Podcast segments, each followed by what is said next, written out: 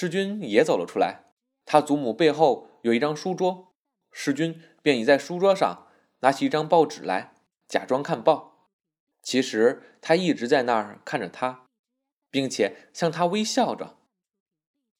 曼桢坐在那里剥豆子，就有一点定不下心来。他心里终于有点动摇起来了，想到：那么就结了婚再说吧。家累重的人也多了，人家是怎样过的？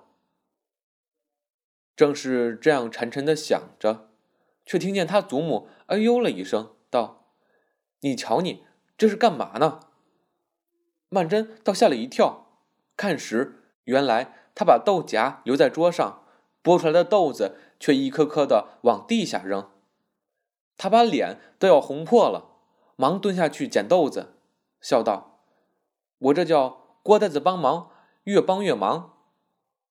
他祖母笑道：“也没看见你这样的，手里做着事，眼睛也不看着。”曼桢笑道：“再剥几颗，不剥了。我这手指甲因为打字剪得秃秃的，剥这豆子真有点疼。”他祖母道：“我就知道你不行。”说着也就扯过去了。曼桢虽然心里起了动摇，世君并不知道，他依旧有点郁郁的。饭后，老太太拿出一包香烟来，让世君抽。这是他们刚才清理楼下的房间，在抽屉里发现的。孩子们要拿去抽着玩，他们的母亲不允许。当下，世君随意拿了一根吸着。等老太太走了，便向曼桢笑道：“这是玉锦丢在这儿的吧？”他记得玉锦说过，在乡下，像这种小仙女儿，已经算是最上品的香烟了。烟抽惯了，就到上海来也买着抽。大概他是省俭惯了。世君吸着他的烟，又和曼桢谈起他来，曼桢却很不愿意再提起玉锦。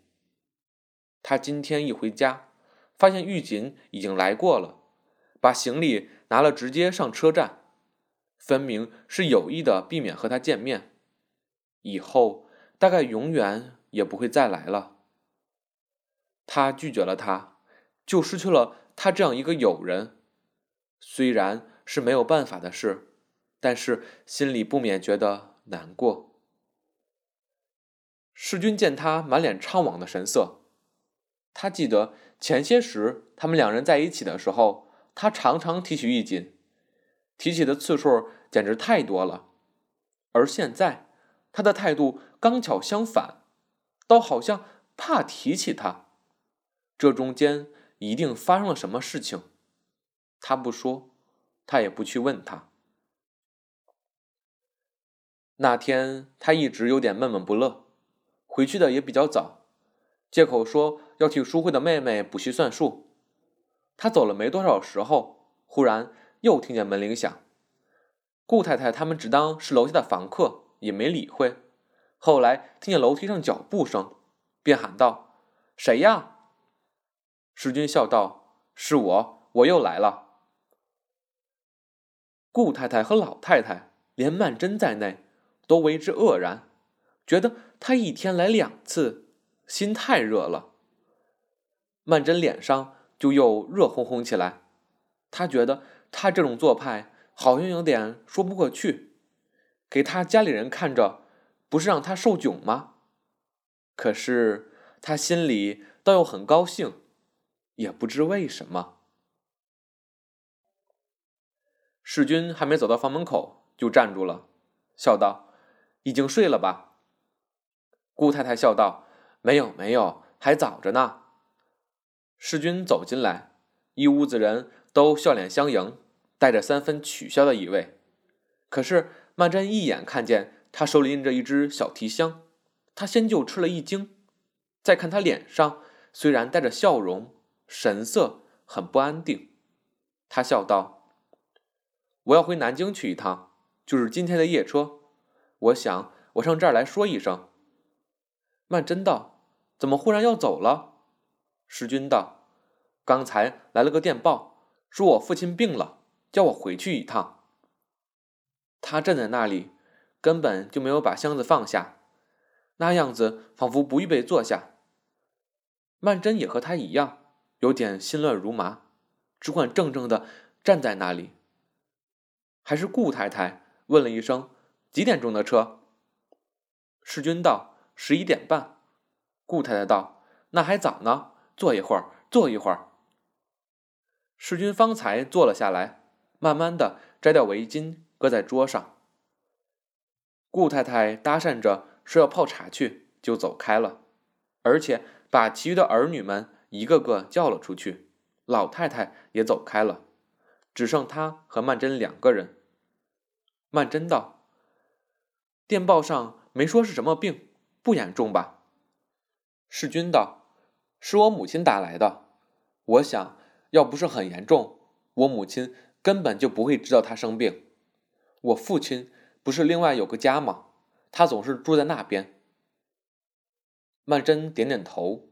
世君见他半天不说话，知道他一定是在那儿担心他，一时不会回来，便道：“我总尽快回来的，厂里也不能够多请假。”曼桢又点点头。他上次回南京去，他们究竟交情还浅，这回他们总是第一次尝到分别的滋味了。曼桢半晌才说出一句话来，道：“你家地址我还不知道呢。”他马上去找纸笔。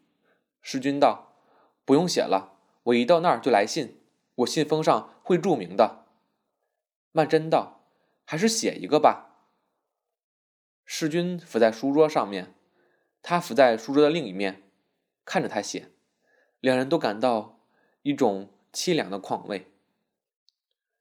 世君写完了，将那纸条子拿起来看看，又微笑着说：“其实我几天功夫就会回来的，也用不着写什么信。”曼桢不说什么，只把他的围巾拿在手里搅来搅去。世君看了看表。站起身来道：“我该走了，你别出来了，你伤风。”曼桢道：“不要紧的。”他穿上大衣，和他一同走了出去。巷堂里还没有拴铁门，可是街上已经行人稀少。碰见两辆黄包车，都是载着客的。沿街的房屋大都熄了灯，只有一家老虎灶还大开着门，在那黄色的电灯光下。可以看见灶头上黑黝黝的木头锅盖底下，一阵阵的冒出乳白色的水蒸气来。一走到他家门口，就暖烘烘的。夜行人走过这里，不由得就有些恋恋的。天气是真的冷起来了，夜间相当寒冷了。世君道：“我对我父亲本来没有什么感情的，可是……”上一次我回去，那次看见他，也不知为什么，叫我心里很难过。曼桢点头，我听见你说的。世君道：“还有，我最担心的就是以后家里的经济情形。其实这都是意料中的事，可是心里简直乱极了。”曼桢突然握住他的手道：“我恨不得。”跟你一块儿去，我也不必露面，随便找个什么地方待着。有什么事情发生了，你有一个人在旁边，可以随时的跟我说说，你心里也痛快点儿。世君望着他笑道：“你瞧，这时候你就知道了。要是结了婚就好办了，那我们当然一块儿回去，也省得你一个人在这儿惦记着。”曼桢白了他一眼，道。你还有心肠说这个，可见你不是真着急。远远来了辆黄包车，世君喊了一声，车夫过街往这边来了。世君忽然又想起来，向曼桢低声嘱咐道：“我的信没有人看到，你可以写的长一点。”曼桢嗤了一笑，道：“你不是说不用写信了？”没有几天就要回来的，我就知道你是骗我。世君也笑了，他站在街灯底下望着他远去。